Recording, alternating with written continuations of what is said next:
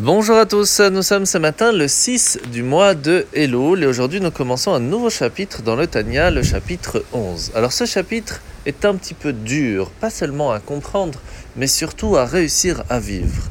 Pourquoi? De façon générale, chacun d'entre nous, comme on l'a déjà souvent répété, a ce qu'on appelle la emuna, la foi en Dieu.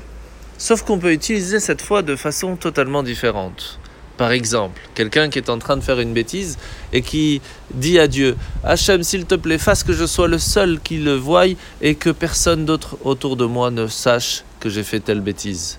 Est-ce que cette personne a la Emouna Est-ce qu'il a la foi en Dieu? Mais s'il a la foi en Dieu, pourquoi il fait la bêtise alors? Mais en fin de compte, il a la foi en Dieu, mais il l'utilise différemment. De la même façon, le plus haut niveau de l'aïmouna, celui que l'Admorazaken nous demande d'essayer à un certain niveau et à un certain moment d'arriver dans notre vie, c'est de réussir à faire que tout ce que l'on voit, tout ce que l'on vit au jour le jour, on réussisse à comprendre et à vraiment ressentir que tout vient de Dieu, au point que rien ne peut nous atteindre.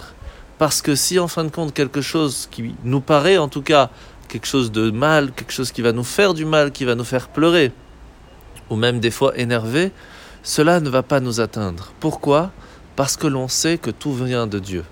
Ça, c'est le niveau de Emouna que l'Admorazaken nous demande en fin de compte d'essayer d'arriver et qui n'est pas facile.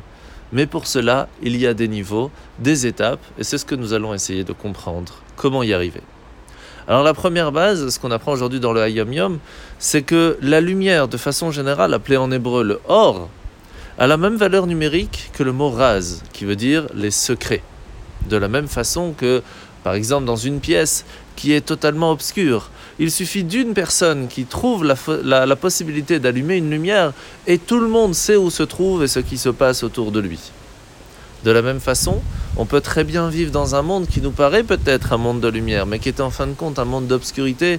Il suffit d'une personne qui est prête à aider une autre, qui allume une lumière, pour que tout le monde autour de lui réussisse à voir où on se trouve. La mitzvah de ce matin, c'est la mitzvah négative numéro 320, l'interdiction de travailler le jour du Shabbat. Alors aujourd'hui, nous sommes dans la parashat euh, Kitetse, où nous voyons aujourd'hui plusieurs choses, comme le fait que Moshe va rappeler au peuple juif les lois interdisant le mélange de lin et de laine dans le vêtement, ou les façons euh, morales dont il faut se conduire et inversement de ne pas se conduire, comme l'adultère, le viol, la prostitution, le mariage interdit, la conduite au cours d'un combat, l'esclavage, etc.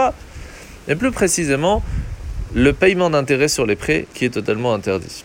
Mais en fin de compte, il y a une chose qui va ressortir, c'est le devoir de tenir sa parole.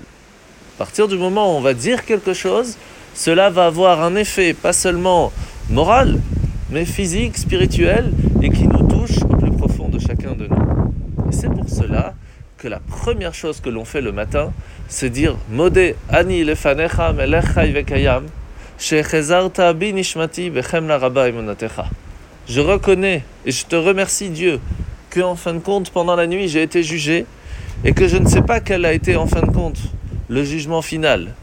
Mais je te remercie de m'avoir fait confiance de m'avoir redonné encore une fois la possibilité de me lever ce matin, car tu as confiance que je vais réussir à faire mieux qu'hier. Lorsque le matin on va dire cette phrase, qu'on la comprend, qu'on la ressent, qu'on la vit, il est sûr et certain que cette force de parole nous permettra d'agir totalement différemment dans la journée. En vous souhaitant de passer une bonne journée et à demain